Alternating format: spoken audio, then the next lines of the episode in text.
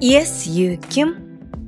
言い訳は、あなたの心の SOS その1。この番組は、やる気、勇気、元気を出す方法についてお伝えしています。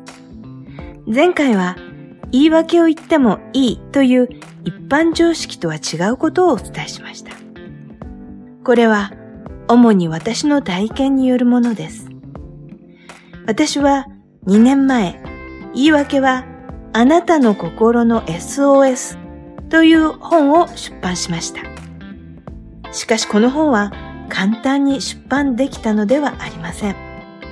7年前、自分で企画書を出版社に送り、その企画が通り、本を出版するチャンスをいただきました。ところが、いざ出版の話が具体化した途端、突然本が書けなくなりました。書きたいことは山ほどあるのに、全く書けないのです。なんと5年間も本の出版ができませんでした。書けない理由がわからず、気持ちだけがどんどん焦りました。すると不思議にも本が書けなくなるような状況が起きるのです。それらはどれも重要で急ぐことばかりでした。私は堂々と本が書けない言い訳を言うことができました。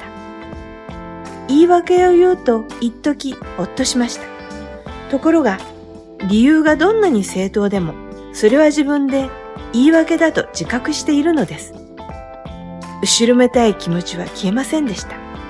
その気持ちは罪悪感へと変わっていき、さらに私を追い詰めました。とうとう本屋さんにも行けなくなり、私はストレスでがんじがらめになりました。アメリカの心理学者エドワード・ジョーンズとスティーブン・ベルグラスは、人はストレスがあるとき、脳はストレスから身を守るために言い訳を作って自分を守ろうとするというセルフハンデキャッピングという理論を提唱しました。わかりやすく言うと、無意識に言い訳に相当する状況を脳は準備して引き寄せるのです。脳の目的は失敗して自分の自尊心が傷つかないようにする防衛本能です。私はまさにセルフハンディキャッピングし続けていました。本が失敗に終わるかもしれないというネガティブな心配を予測して自分が不利な状況にいることを主張するような言い訳を無意識に作り続け、本を書かないことで本を書いた失敗を避けていたのです。この続きはまた次回にお話しします。お相手はストレスきっかり講師桜井太でした。